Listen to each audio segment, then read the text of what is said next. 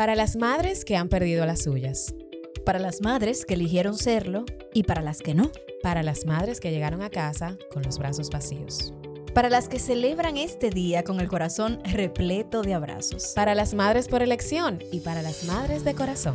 Para las mamis que recibieron sus bendiciones antes de tiempo. Y para las madres que están locas por conocerlos. Para las madres que hacen lo mejor que pueden. Para las que necesitan un descanso, un tiempito a solas o simplemente un respiro.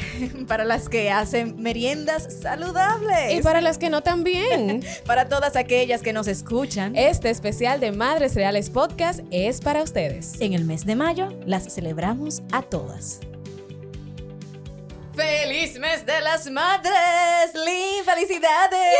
¡Feliz mes de las madres reales, mi querida Ceni de uno y medio! De uno y medio. no, vete, que ya te está completo. Ya ah, está, bien, completico, así que Ay, sí. Ay, Bueno, se siente un aura especial en el ambiente y es porque inicia nuestro especial de madres dedicados a todas aquellas madres reales que forman parte de nuestra comunidad, como dijimos al inicio. Ay, sí, desde el día uno tuvimos bien claro que cada madre real cuenta su propia historia y es por ello que quisimos invitar a algunas de ellas para que la cuenten en primera persona, ¿verdad? Y que ustedes se inspiren, se pongan en sus zapatos y vean que a veces mirando el jardín de la vecina nos damos cuenta de que no todo es lo que parece. Así es. Y que cada bien vive situaciones que a veces desconocemos. Por eso es importante visibilizar con el objetivo de ser más empáticas las unas con las otras. Ay, sí. Por ello hoy recibimos a nuestra primera invitada en este súper especial para nosotras las madres, nuestra querida y admirada Mayra Escalona, una mami real por elección y ya se van a enterar por qué. Mayra es coach, speaker, escritora, mentora, consultora vocacional, pero además sus títulos más destacados con mamá son mamá y esposa. Además vino hoy acompañada precisamente de Franklin Limardo, un papá real que también queremos mucho para que, bueno, nos adornen un poquito la historia de cómo se conocieron. Bienvenidos ambos. Eh, ya, ya son conocidos por Lynn desde hace un buen tiempo, por lo que veo. Yo los tengo conociendo como hace unos 10 minutos y ya los quiero. Ay, deja, deja que tú llegues a los 20 minutos que te vas a enamorar. Hola, chicos, bienvenidos. Hola, hola, Encantado de estar aquí compartiendo con ustedes. que para mí es un feliz, privilegio. poder estar aquí junto a ustedes. Seri, 10 minutos suficiente. I love you. Sí, sí, está fácil para querer sí, a muchacha. está fácil, está fácil. Es que Laura se siente, se siente en el Señores, yo siempre he querido contar esta historia de amor, de wow. E, es que yo creo que se va a quedar corta y yo quiero que ustedes la cuenten, así como dijimos, en primera persona. Que nos cuenten primero cómo se conocen Mayra y Franklin. ¿Cómo es que se da esta unión tan maravillosa? ¿Cómo nos conocimos? Bueno, la verdad es que teníamos tiempos conociéndonos, solo que Franklin era un hombre casado. Ok. Eh, eh, eh. Era un hombre casado y yo muy soltera. Ah, mm, ah, okay. Era un hombre casado con dos niñas. Ok. Y yo soltera. Ah, okay. Seguía soltera. Ya esto empezó novelesco. Capítulo 1. y en un momento yo conocí a su esposa. La conocí, no es que éramos amigas, pero sí, la conocí. Sí. Y en el momento, pues me enteré, el pastor de una iglesia, vivimos en una comunidad, ¿sabes? Donde nos conocíamos todos y, y me entero que tiene cáncer. Ella. Ella. Ok. Le dio un cáncer y, y ella falleció de ese cáncer. Sí, eh, si tuviéramos que decir dónde nos conocimos, yo diría que nos conocimos por accidente. Realmente fue por accidente. Porque estábamos en el gimnasio, yo recuerdo tenía tres años, después de una prueba, dos años, ocho meses sin entrenar, eh, cuidando a mi esposa para arriba y para abajo. ¿Qué Eh, tiempo tenían ya de casados? eh, teníamos como 10 años de casado. Wow. Sí. Y a los 32 años tú no piensas que a tu esposa le va a dar cáncer. Claro, claro. Y, y fue una prueba de esa, de tamaña, de clase mundial. Sí, no como la sí. pandemia, pero un ching más abajo. Para ti es como si fuese eso. Sí. Y, y recuerdo que un día, bueno, yo dije, yo voy a rehacer mi vida, yo voy a empezar de nuevo. Y estando en el gimnasio, acababa de empezar, después de mucho tiempo sin entrenar, a mí me encanta entrenar. Estaba ella allí, nos saludamos. Yo, ay, mira, la muchacha que trabaja allá en la sede. Hola, ¿cómo estás? Y yo, hola, y yo lo vi con él como que, bueno, el, el- al amigo que se le murió la esposa. Sí, ¿sabes? Esa, es la referencia. Sí, no, nos conocíamos, pero era la sensación a, la persona que se le murió la esposa. Ok. Entonces. al rato llega el entrenador y yo digo, oye, la muchacha que estaba aquí. Digo, oye, ya está abajo, se acaba de doblar el pie. Y yo, ¿dónde está? Está allá abajo. Bajé, ella bajando los escalones para irse al trabajo el último pisó mal y tuvo un ejince. O sea, literalmente un accidente. Un accidente, ya estaba blanca. No fue que me lancé para que él me viniera a comer. Yo se los juro. Pisé el último escalón, yo venía así medio. Cuando pisé. Y bueno, ahí te el déjame romperme una pierna. Y el punto es que ahí la vinieron a buscar y yo no, yo te cargo, ven. Y yo empezamos a cargarla entre las dos y entonces más bien ella, ay, ay, ay, yo no, déjame cargarla yo solo. Y la cargué ay, y la ay, pero... en sus brazos y yo, yo no encontré ni qué decirle. Yo iba ahí porque entre el y, él me iban a cargar, pero cuando él me dice, ¿qué te pasó? Yo era la tercera persona que me preguntaba y yo lo que estaba era como luchando para no perder el conocimiento porque se me bajó la tensión del dolor porque me hice el pie. Claro. Eh, y, y yo decía, ¿será que voy a desmayar aquí? Yo estaba pálida y me el pie. Fue lo único que le dije. entonces, tratando entre las dos personas, me, el, yo, rebote del pie me dolió muchísimo. Bueno, el agarro me cargó. Y yo le dije, bueno, terminaste tu entrenamiento conmigo. en los días siguientes yo estaba muy interesado en saber cómo estaba. Cómo estaba el esguince, ¿no? Mm. Claro. ¿Cuánto tiempo había pasado, Franklin, desde que quedaste viudo hasta que ustedes se conocieron y se dio este accidente fortuito para nada planificado? El accidente fue muy rápido, déjame decirte, pero eh, nuestra relación empezó muchos meses más allá. Ok. Muchos meses más allá. Eh, porque, digamos, yo estaba pasando un duelo, aunque aparte de mi duelo yo lo pasé en vida porque ya sabía que se iba. Claro, claro. En los últimos meses especialmente empecé a trabajar mi duelo, fue una parte bien entretenida de mi vida, pero lo cierto es que yo me quedé con dos niñitas aprendiendo a hacerle colitas para que nos fueran al colegio como unas leonas. Yo decidí... ¿Qué edad? bueno, en ese, momento, en ese entonces. Uno, eh, tenían tres y seis. Ay, mi madre. Tres y seis. Y yo recuerdo que yo decidí ganar menos para ganar más, así que en la tarde yo no trabajaba para estar con ellas. Muchas, Qué bonito. Muchas tardes. Eh, y, Creo que todas las, las, que estaban escuchando del otro lado están de que... ¡Ah! y ojalá que haya un hombre aquí escuche. Porque... está suspirando también. eh, yo recuerdo que un día llorando en Cancún yo dije, yo me, voy a yo, yo, yo me voy a levantar de esto. Y yo dije, yo empecé a escribir las, las características de la mujer con que yo me voy a casar primero que hable de Dios sobre todas las cosas, que cuide a mis hijas, que ame a mis hijas. Yo, no sé, yo no lo voy a poder garantizar, pero tú lo vas a garantizar, le dije a Dios. Que sea hermosa, que, que ame a Dios sobre todas las cosas, que, que sea una mujer que le encante los ejercicios, porque a mí me encanta hacer ejercicio.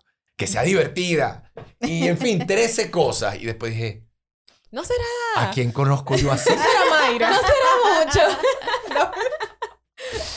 Y ella es mi esposa. Oye, yo dije, la única que se me ocurrió fue, oye, la muchacha que ah, trabaja la hay que pedir. La del accidente. Como dicen, adiós, hay que pedirle con punto y coma. Yo dije, cuando llegue a Venezuela la voy a conocer. Y, y yo le dije, mira, necesitamos trabajar juntos un proyecto de la iglesia. Y aquí estamos. Bueno, ya el resto es historia. Pero... Sí, claro, porque toda la historia es novelesca. Muy, es muy, pero aquí no claro, vamos a terminar, imagínate, todos mis amigos están apegados con, con mi ex esposa, eran mis amigos. Sí, sí, sí, hay una historia. Y las esposas de mis amigos, amigos, amigos. Así que esas amigas, amigas, amigas, no querían a mi nueva novia, novia, novia. A los, oh, cuarenta y pico años, ahora con novia, oposito, oposición afuera y adentro, yo figura pública. Eh, fue un tema. Y no fue en oposición por quien yo era, porque eh, quien yo era sí, es que no quiero que exista nadie en ese Exacto, no. Exacto. Sí, pero ya no son los que están ahí. Y yo no era lo que estaba Sí, sí, sí. se entiende, se entiende, ¿verdad? O sea, es que como unos celitos, como unos celitos. Sí, sí, es entendible. Y eh, son dos partes, o sea, la parte linda y la parte, eh, la oscura, ¿no? Lo que se vive detrás, porque es como la maternidad. Sí. anhelo tener mi bebé, pero es que los trasnochos no son sabrosos. Ajá, exacto. Eh, o sea, hay algunas que jamás saben. Yo tengo una amiga que ella tiene tres hijos, ella no sabe qué es el trasnocho. ¿Cómo que ella no sabe? Ella no sabe. Porque Sus hijos, los tres desde el segundo día duermen ocho horas seguidas. Ok. Del otro lado ahí, las madres creo que nos acaban de, de, quitar y de...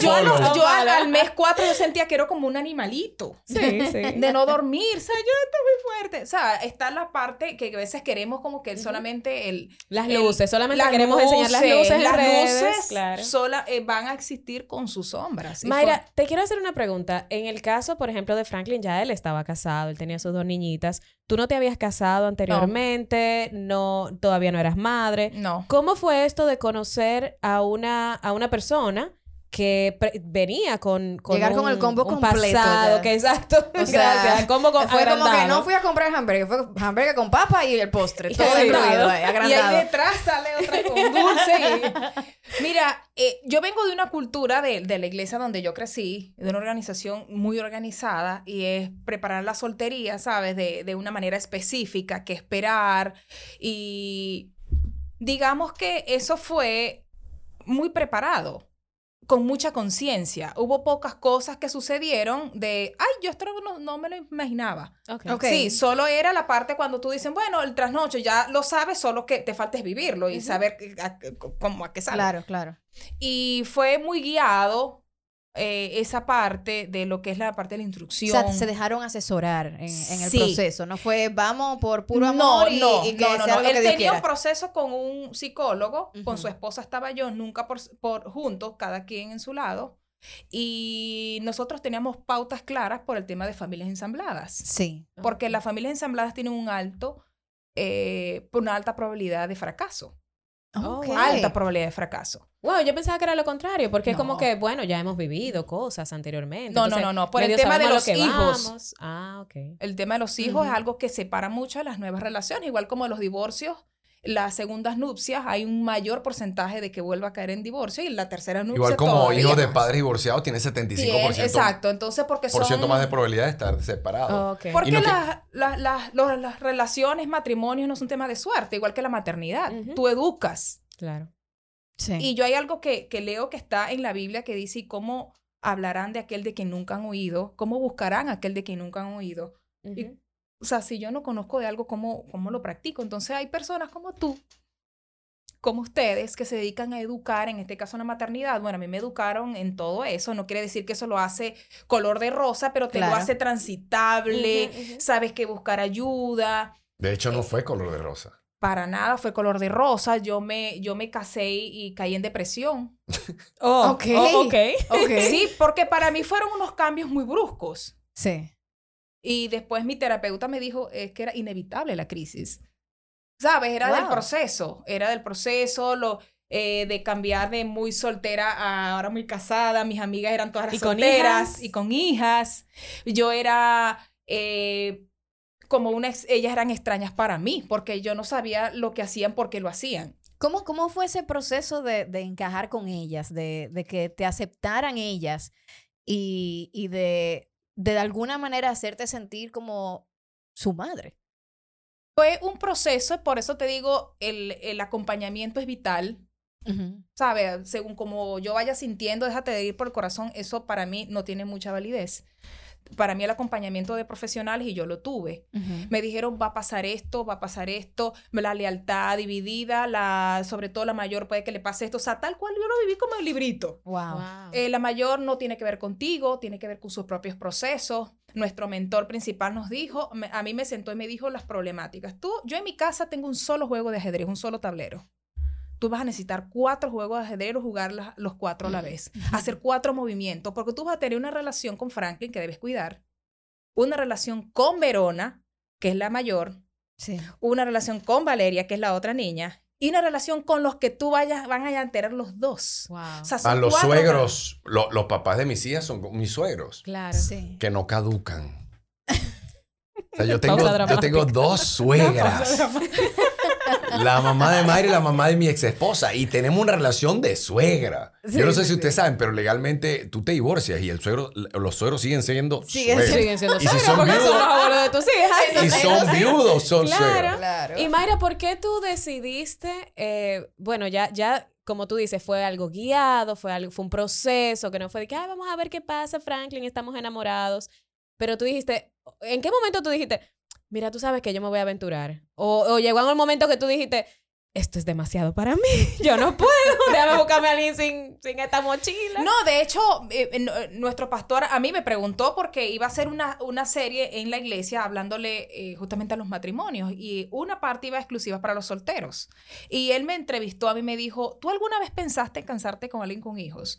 Y le dije, no, justamente todo lo contrario. Claro. Es, yo quería a alguien sin hijos y que no tuviese pasado, solo que nunca me imaginé un viudo, porque para mí el tema Pero más que, más que sin hijos, tú lo que dijiste fue nunca con un divorciado, eso fue lo que tú Con hijos. Con ah, hijos. Porque yo conocía a las amigas que en, en esos problemones, que las amigas, las, las ex esposas le insultaban un problema eterno, ah, que tal. Claro, ya después yo me entero de que hay que hacer ciertas preguntas básicas para las personas que están divorciadas, cómo fue su proceso, en qué condiciones terminó. O sea, tú tienes que saber la historia.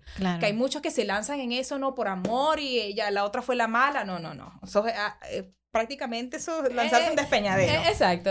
hay dos caras de la moneda. sí. Entonces, no era saber el, el, trayecto de él. Él como hombre cubría eso que yo anhelaba. Yo tenía 31 años. Y para la que nos escuchan, ahora está de moda casarse cada vez más tarde. Y mientras más tarde, las probabilidades de que te cases con alguien con un pasado aumentan. Y si sigues con él que no tenga hijos, mm, se te reducen las posibilidades. Y lo más probable es que te encuentres con alguien que, con hijos. Es preferible como que prepararse para eso. ¿Cómo es que se vive una relación así? ¿Cómo es que te vas a preguntar? No es qué color, cuál, cuál es el, tu color preferido. Ya esas preguntas como que... No, no, no, ya, ya, ya. ya son otras cosas. Entonces el proceso fue, fue lento y rápido a la vez. Con las dos niñas yo empecé como una especie de amistad de antes, cuando estábamos de, de noviazgo, diferente a lo que siempre se aconsejan. Primero amarra a los niños y para enganzar a, no, mi mentora era, tu relación es con él, ella no es la, ella no es la, como que lo que lo Ellas no son la, no, ok. Ellas no son, no, agárrala, porque así querían hacer muchas, porque él se convirtió como el, soltero más cotizado. No, imagínate. Y querían agarrar por las hijas. Claro, claro. Todos iban a ir hacia abajo, yo te, con las niñas, no, las niñas no son la vía para llegar allá, es él para llegar a las niñas. Si lo de ustedes no funciona, no importa si lo con ellas funciona. O sea, que tú realmente decidiste ser mamá por elección, porque tú sabías, o sea, en, en, el caso de ustedes, por la, por la situación, que ellas no tenían, por ejemplo, él no tenía una ex esposa que era la madre que se iba a quedar con las niñas y, y, tú, tú, le vas a ver los fines de semana, o sea, no, tú sabías de entrada que iban a vivir contigo y que tú vas a adoptar ese rol. Sí, sí, sí. Entonces, ¿cómo, cómo te preparaste? Porque es verdad, tu relación era con él y todo, pero pero tuvo que haber una cierta preparación. O sea, tú entraste a la no, maternidad no, claro, con por dos niñas ya creciditas. Sí, había una relación. La grande me decía, tú eres mi gatita. Ah, eso era bueno. Eh, sí, sí, sí, sí, sí, se oye lindo, pero solo que, solo que ella ah, no, no, no, no, no era por eso. las dos lindas conmigo, las dos lindas conmigo. De hecho, por las edades que tenía, lo recomendable era casarnos con su permiso, digámoslo así. ¿Sabes? Eh, una buena relación tiene sus detalles, no es tan, vamos a lanzarnos en nombre del amor, a veces en nombre del amor se cometen eh, locuras. Entonces, digamos, con su, con su, no esperar a que ellas aprobaran, pero sí que ellas estuvieran preparadas. ¿Qué tal? Recuerdo que él una vez tuvo una conversación, por ejemplo, le decían, habla con ellas a ver qué te dicen. ¿A ti te gustaría? No, me gustaría solo estar contigo. Pero todavía estaba mm. en una etapa de, de, vivir el duelo, todavía hasta que llegó un momento, sí, sí me gustaría. Entonces era como que abrir ya la, para que haya menos trauma. Claro. Sí, para que sí, sí, Y ahí es donde la velocidad no siempre es lo mejor. Más importa la dirección que la velocidad. A nosotros, bueno, yo estoy grande, Mayra estaba grande, casi dos años para casarnos. ¿Por qué tardamos casi dos años si yo, yo era un viudo y yo estaba seguro que era ella? Ah, yo, querrí, yo quería vivir con ella, pero no era el tiempo. Sí, sí. El amor, si le metían el acelerador, podían tropezar. sí, claro, claro. que sí. Mira, y esos mismos errores se cometen en los negocios cuando vas muy rápido, en asociarte con alguien que no deberías muy rápido. Conózcanse. Intimidad verbal es mucho más importante a veces que la intimidad física, aunque lo segundo ocurre más rápido. Es preferible. Si hay lo primero, tienes garantía de que puede haber algo a largo plazo. Sólido. Yo recuerdo que Mayra, cuando, eh, cuando recién nos casamos, eh, la chiquitica una vez, papi, papi, el primer día que llegamos a la luna de miel, papi, papi, yo la chiquita, ¿qué pasa, hija? Le puedo decir mami ya. Sí. Ay, Dios, está esperando. Y desde ese día ella, pero Verona no. Ahora dicen, ah, viene la parte de ah. Verona estuvo leal a su mamá. La chiquita, ella tenía tres años, o sea, no, de hecho ella no tiene recuerdos. ¿Qué me recuerda esto? La película The Holiday. Con Cameron Díaz y Kate Winslet. Ay, Dios mío. Bueno, la historia de Kate. no, de Cameron. De Cameron. Con el tipo. Sí, con Jude Law. Exacto, que era viudo. Con dos hijas. Y con, ay, creo que no le he visto. No la vi. No, creo que no. Ay, pero búscala, está muy chévere. Eh, Verona mantuvo su lealtad. Y nosotros nos decía, conchale, pero. Pero yo lo sabía, por lo que me había contado mi mentora. Ella puede en algún momento sentir eh, el tema de las lealtades. Es Quiere decir que si yo estoy queriendo a esta mamá, estoy, dejando de querer la otra. Entonces yo era Mayra. Para la otra yo era mami, para la otra Mayra. Ahora, después que cuando la, la mayor se entera que la chiquita me dice mami, ella pasa por un proceso de, así como, traicionera. Sí, sí, sí. Estamos juntos aquí, pero te pasaste. Entonces, aprender a, a, que ella respetara de que cada quien tenía que vivir, por eso me acordaba del tablero. O sea, no son los juegos simultáneos, eh, eh, el, mismo juego, era, era cada quien vivía su propio proceso. Entonces, recuerdo yo, cuéntame, ella empezó a llorar y yo me acosté con ella y empezó a llorar. Es que ella te dijo, mami. Ay, Dios mío. Eso es otro duelo. Sí, claro. Entonces le dolió, pero vio que le dije, tú para mí eres mi hija, pero no me tienes que decir mami. Y yo no quiero quitar ese lugar. Entonces, bueno, esas conversaciones, pero creaban tensión y toda tanta tensión, primero de que yo era, trabajaba, tenía 15 años trabajando, ¿sabes? Manteniéndome por mi cuenta y de repente ya no. ya era, eh, no trabajaba, estaba encerrada en la casa todos los días. Claro, a mí me pegó. Mantenida. Eso a mí me pegó. Entonces. Mantenida no, porque eso era un trabajo. Él trabajó muy bien, Ceni. Me gustó eso. Entonces, bueno. El trabajo, exacto. El trabajo. Sin vacaciones, sin paga, tiempo completo. Sí, sí, sí. Yo era demasiado libre. Entonces, de repente ya era las niñas no querían que yo saliera nunca de la casa. Recuerdo una vez que fui a salir y empezó una, se me puso en las piernas, no te vayas. y yo, yo, yo sentí ese día, necesito salir. auxilio. Entonces salí, pero se quedó llorando, pero, ¿sabes? E, ese, ese proceso de apego allí. ¿Fue conflictivo para ustedes el tema de la crianza o fue algo que lo trabajaron desde antes? O sea, de, de tu entender, mira, Mayra, yo crío a mis hijas de esta forma, es, yo sé porque los conozco que ustedes son muy de la, de la línea de la crianza con respeto, también la crianza con, lo, con los valores eh, de Dios, pero ¿cómo se dio esa dinámica de, de que Mayra pusiera límites también, de que se sintiera en la confianza de poner límites a las niñas? ¿Fue conversado o fue en el proceso así? Le voy a decir a mi papá. Ajá, exacto. No, fue conversado y en el proceso las dos cosas, porque habían cosas que era, no sabíamos qué iba a ocurrir. Claro. Entonces era como que auxilio acá en este caso. Sí, los dos habíamos tenido muchísimo de límites saludables, eh, como parejas, con los socios, con los amigos, con los hermanos, así que no fue muy difícil. Sin embargo, la dificultad dónde está, en que ella es diferente a mí.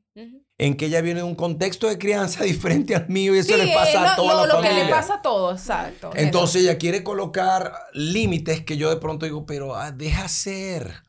O alguna vez ella deja ser y yo no, en esto no. Entonces. Pero en ningún momento es que ellas son mis hijas, entonces yo no, tengo no, la última palabra. Eso no, es. Eso no ha ocurrido nunca. De hecho, a nosotros nos prepararon y como que nunca ocurrió, no sé si recuerdan, a nosotros dijeron, en la adolescencia puede haber un toque y llega el momento en que ellos te van a decir, además, no me vengas a estar diciendo tú porque tú no eres mi mamá. Ajá. Entonces, mi mentora me dice que de hecho estoy en un proceso, todavía sabe, el tema de maternidad es algo que no termina nunca. Claro. De, porque estamos adolescentes y hay que convertirse en mamás diferentes, ¿sabe? cada, en cada etapa. Y ella me decía, me dice, Mayra, mi hija, eh, mi mentora tiene dos, y, ella tiene mucho con qué decirme porque tiene dos hijos adoptados y dos hijos de su, de su vientre. Entonces, ¿sabe? Se conoce todo. Me dice, mi hija la que yo parí. Bueno, entonces me, me hablaba del proceso con la que ella adoptó, con la que, la que yo parí. Me dice, no quiero que seas mi mamá a los siete años. Y yo soy su mamá. O sea, que no tiene que ver, todo lo que pase no tiene que, ver, con que tú no seas su mamá biológica. Sí. No tiene que ver. Eso tiene es muy poderoso. argumentos que sacan para poder... Y lo que nos están escuchando aquí que tienen familias donde tú estás criando los hijos del, del otro No todo tiene que ver con eso, tiene que ver con la maternidad. Tiene que ver con la paternidad. Exactamente. yo, cada, vez que me acuerdo de mi adolescencia, yo llamo a mi mamá. Y digo, ay, de verdad, yo no sé cómo tú no me jondeaste, de verdad, o sea, discúlpame. Mira cómo yo soy ahora, yo me dedico a ayudar madres, pero wow, discúlpame, mami, porque es, difícil, la adolescencia es difícil, eh. son otros terribles dos que nadie habla. Y no hemos llegado ahí tú y yo. No, no, sé ni yo cada vez que hablamos de eso, dije, pero entonces ustedes tienen, aparte de esas dos hermosas niñas, tienen a, su hijo de, de, de, Nosotros. sí. O sea, son los de, él y los... Y, y el mío. Exacto. No, los de él y, los, y el nuestro. Ah, sí. Sí, el gran Se conversó antes. Mira, eh, todo bien, pero yo también quiero parir. No, no, que, no, no, sí. quería de a dos. Ah, ah los, ¿Los dos querían o es que querían dos? No, Mayra quería como dos, pero luego yo le dije, mira la que yo tengo. A ti te encanta viajar, a mí me encanta viajar. Tenemos una gran misión en el mundo, vamos, no vamos a tener tres, vamos a tener cuatro. ¿Quieres estar criando más? Ya después, al principio, no, sí quiero, sí quiero. Cuando nació el Matías, dijo, no, ya no quiero. ya mejor no, vamos a dejarlos así, tres es rico. Y entonces, de paso, eh, Mayra le hacía muy mal las pastillas, el aparato creo que también le hizo mal. Y después dijo, bueno, vamos a tener que hacerlo contigo. Yo dije, sí, señor, me pongo, M aquí. bien, lo mandé a él ¿Cuántos años reales, por favor? Ahora tengo 43. No, no, no, no, no, tú, pero ya, ya lo dijiste todavía. tu hijo ah, va, a tener 8. pero tú, con esa carita, tú lo puedes decir. Hasta te, hasta te puedes poner un chisma para que la gente diga, wow, pero yo me quiero ver así. Cuando tenga edad. Tú deberías decirlo bien alto.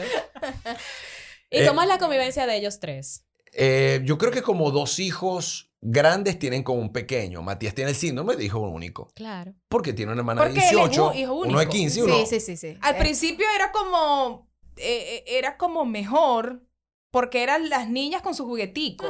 Ya tengo una de 18 con una de 15, con uno de 8. O sea, la brecha generacional ya ahora es muy grande, porque la, la de 9 con de 11 con el niñito era, ay, el juguetico. Ya él crece y entonces si hace todo más. Sí. Ahora no. Ahora, ya no. es muy divertido, era cosa de niños para todos. Claro, no. claro, no, la adolescente, ay, qué aburrimiento. Exactamente, exactamente. Pero hemos sacado, yo creo que algo que ha pasado muy poderoso ha sido, por ejemplo, tener el compromiso de las mayores para ayudar con la crianza sin llegar al incesto emocional, por supuesto, que creemos que eso existe. Cuando tú haces que tus hijos mayores sean los papás de tus niños no menores. Justo, son niños. No, son incesto, emocional. Eh, eh, y, entonces, pero ver que, que como la responsabilidad en las hijas mayores es extraordinario. Es darle algo importante. Sabiduría. Sí, Sabiduría del mayor. Sí, sí, sí, sí, ¿Qué consejo le darían ustedes a familias ensambladas? Que le haya pasado lo mismo que a ustedes o de repente no, que tengan una ex esposa, eh, pero que, que de entrada en el noviazgo sepan que se van a aventurar a ensamblar una familia. Grandioso. No se apresuren al matrimonio. No se apresuren al matrimonio. Construyan una relación poderosa en la pareja, número uno. Y número dos, empiecen a explorar la amistad con los niños del otro. Comienza a explorar la amistad. No empieces con la amistad de los niños. Para... No, no. Una relación, papi y mami fuerte, tienen hijos fuertes.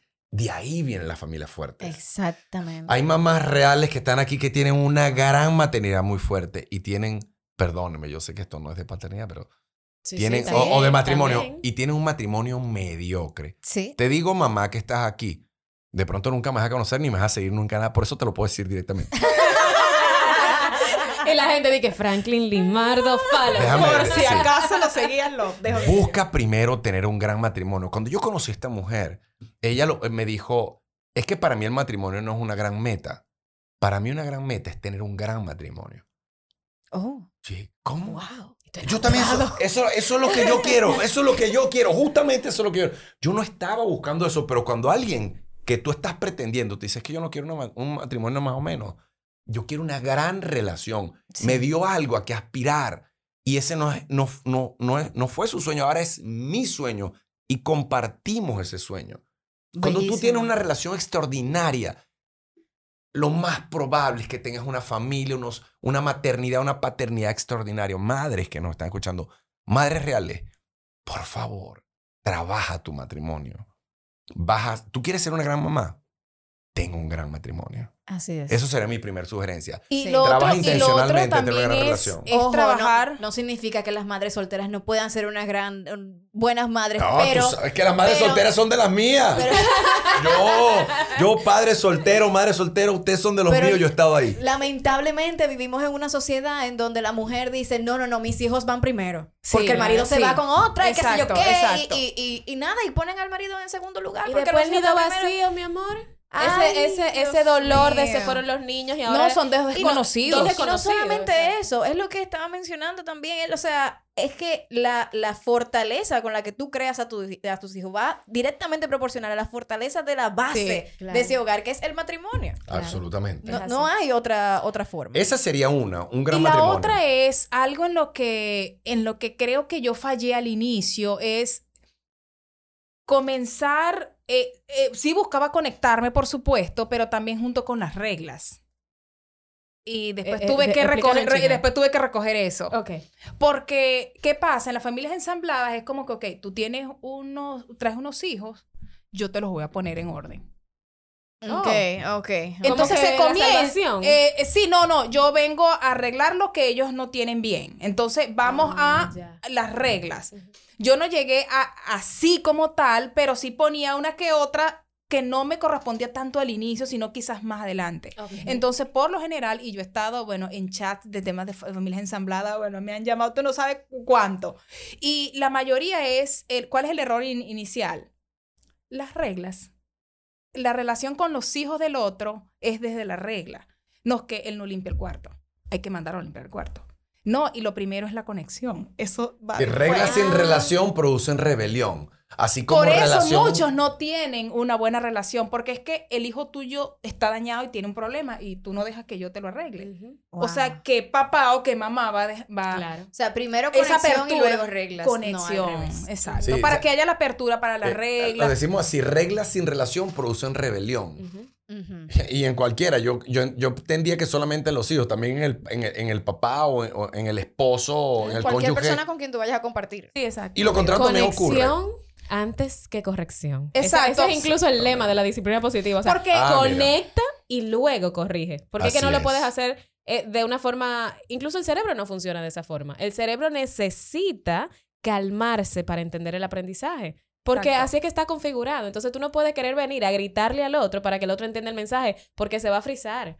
El cerebro se frisa, entonces conecta. Es difícil eh, eso. Relaciónate. Es difícil, es difícil. Pero es la única vía. Cuando con mis hijos no conecto y, estoy más con las reglas, yo veo de una vez la, los, resultados, Exacto. Y, la, y lo contrario, también el resultado es inmediato. Desde la conexión sale algo como que, oh, Alguien hasta inesperado. Sí, claro. ¿Sabes qué? Ah, otra cosa sería prepararse. Mayra estuvo seis años esperando a su esposo. Y fueron seis años que ella estudió intencionalmente acerca de las relaciones. Ella leyó acerca de, de crianza de hijos. ¿Qué soltera se pone a estudiar eso? Diga. Eh, bueno, una soltera que puesta para lo suyo. Puesta para lo mío. Puesta para lo suyo. Yo pedí por una mujer así que ame a mis hijas, tú la vas a garantizar. Esa mujer ya existe. Amiga, amiga, amigo, amiga, padre, madre, soltero que estás aquí, esa persona ya existe. Enfócate en pedir una persona y no negocie lo que no es negociable, porque Dios tiene un gran padre para tus hijos. La pregunta es, ¿eres tú la persona que cuando él la vea diga, reconozco a esa madre.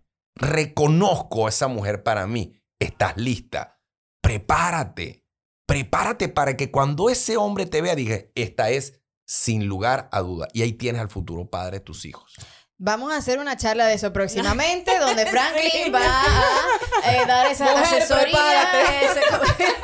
Abre tus ojos a ese camino, ese hombre que está ahí esperando. Sí, sí, Porque que todas quieren a Superman, pero le pasan, que si yo, cuánto Clark Kent y se quedan igualitas. No, es, bueno. Exacto. Es verdad. Entonces, prepárate tú para hacer la Jane, que ese Clark Kent también va a ver. Entonces, es lo que tú dices. Incluso pasa en la maternidad O sea, no, yo voy a aprender a ser mamá cuando llegue el bebé, porque eso, imagino, tú no lo aprendes sobre la marcha, pero informa. No, no, no, ese de aprender sobre la marcha es una realidad. sí, porque cada hijo es diferente. Pero tú no llegas a un trabajo de marketing no. a ver qué es lo que tú vas a la universidad. Claro. Y tú consigues un título de marketing. Y, y mira, cuando, cuando nosotros vemos un podcast de valor como este, personas que vienen y bajo la lluvia vienen acá a grabar este sombrilla, podcast. esperar que la lluvia. Y, y, entonces llega embarazada una, viene para acá la artistiada, se le acaba, dice, quiero colaborar a las madres y se juntan dos, estas dos estrellas.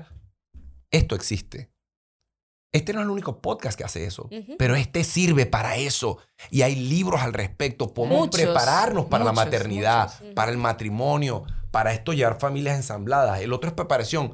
Y el último lo veníamos conversando en el camino. Vamos a colocar la intención. Y me decía, mentores.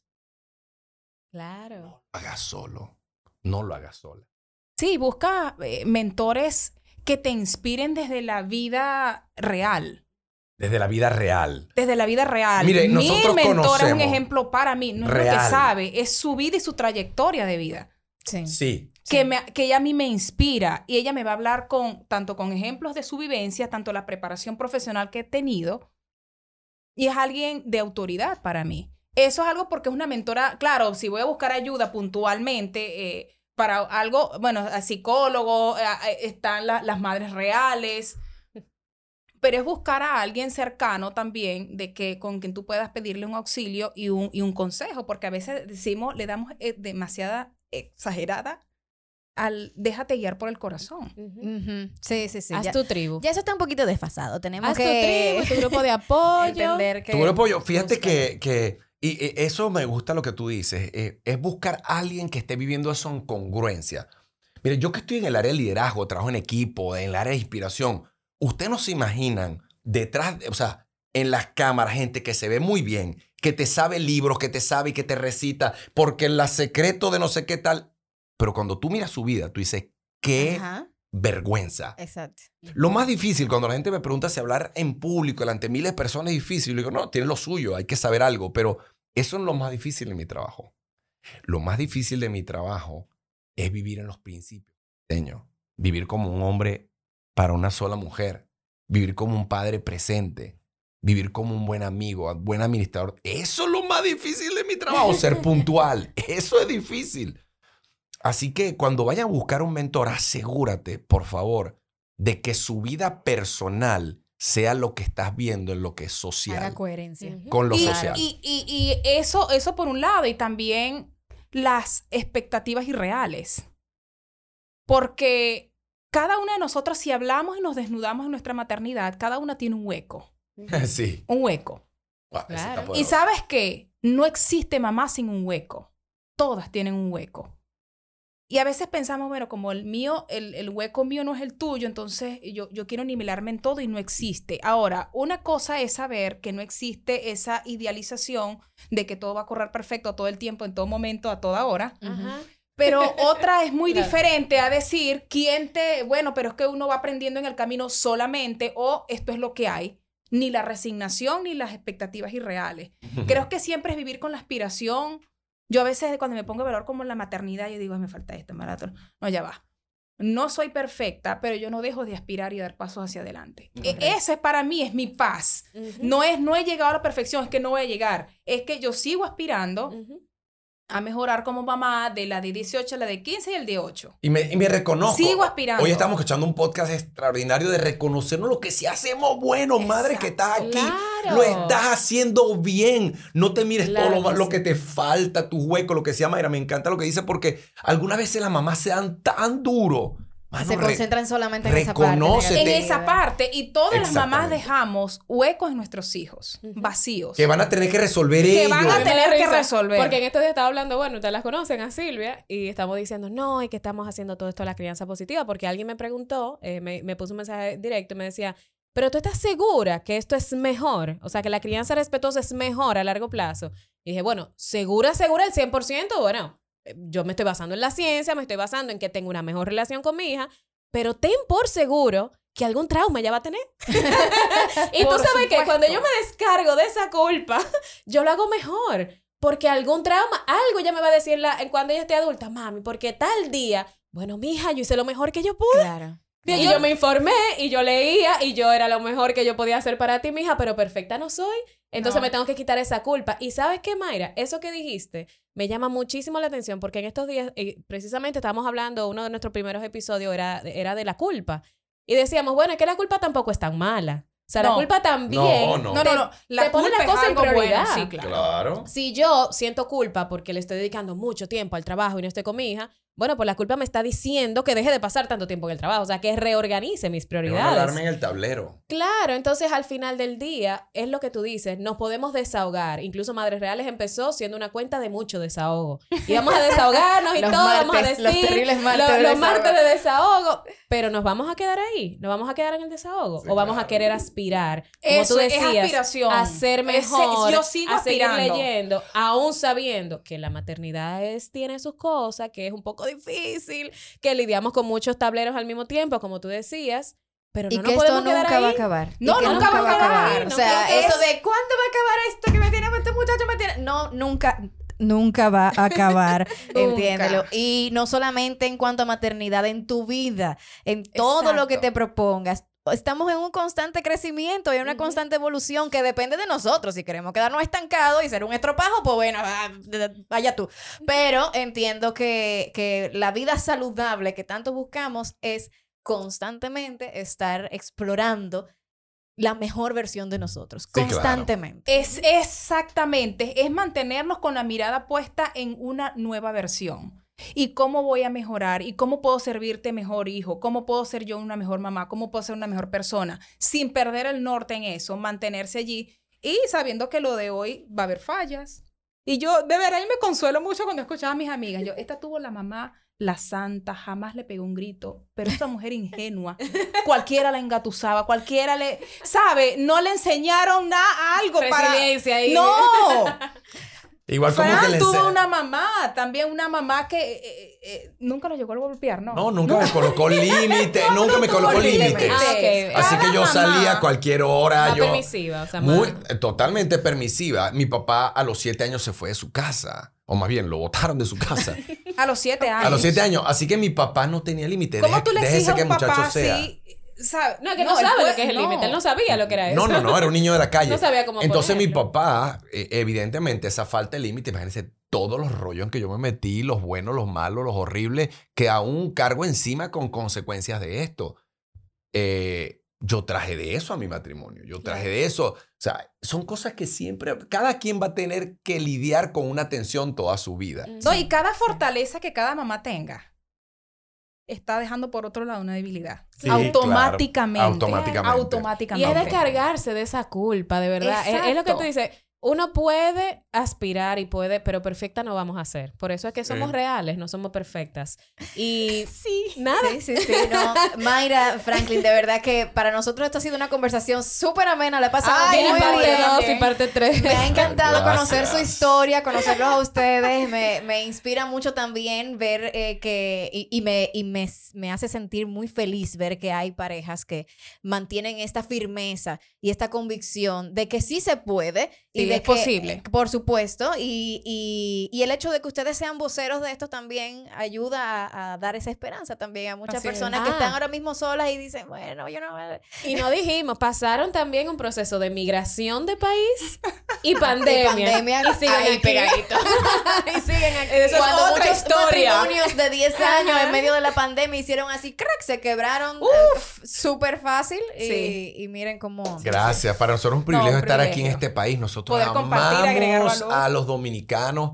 Y tú, Linglas, fuiste una de esas primeras personas que nos hizo sentir bienvenido en este lugar. dice, ustedes son bienvenidos en esta tierra. Gracias. Cuando, cuando, a ti, cuando a ti te dan palabras como eso, te da confianza, porque no importa cuán seguro tú seas. Sí, son esas primeras impresiones que, que, siempre van a ser las primeras impresiones. Tú siempre vas a estar en esa lista de esas primeras conocidas. Entonces fue esa primera impresión. Uno deja huellas y a veces no sabe.